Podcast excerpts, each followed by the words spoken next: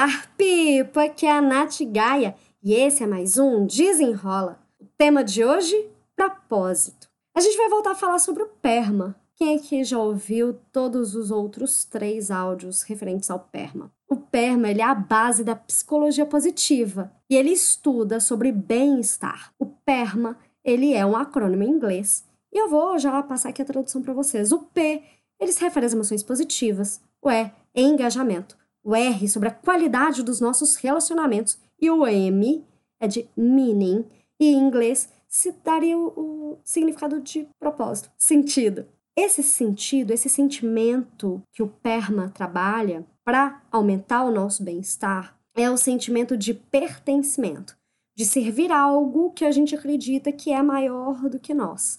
É aquele senso de propósito que é tão falado hoje em dia. De modo geral, o PERMA, o M de meaning, de significado, de propósito, é você sentir que você faz algo de valioso e útil com sua vida. Muitas vezes, esse senso de uma vida significativa, ela está relacionada com algum tipo de trabalho voluntário, com a espiritualidade, a forma como você se conecta com algum ser maior, o nosso cuidado com a nossa saúde física e mental. Enfim, é uma forma de enxergar e de se sentir pertencente a uma vida de propósito, a uma vida significativa. A gente também consegue trabalhar essa, esse sentimento no nosso trabalho, se o nosso trabalho estiver alinhado com os nossos valores e os nossos princípios. Então, a dica que eu quero dar para vocês é se observem. Vocês têm esse sentimento de que a vida de vocês é valiosa, ela é útil, mas você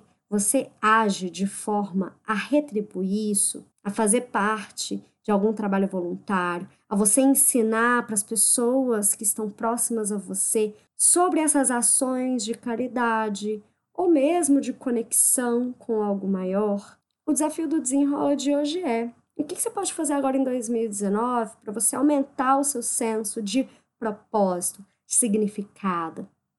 Pense um pouquinho e aumente ainda mais o seu bem-estar. Espero que você tenha gostado e até o próximo Desenrola!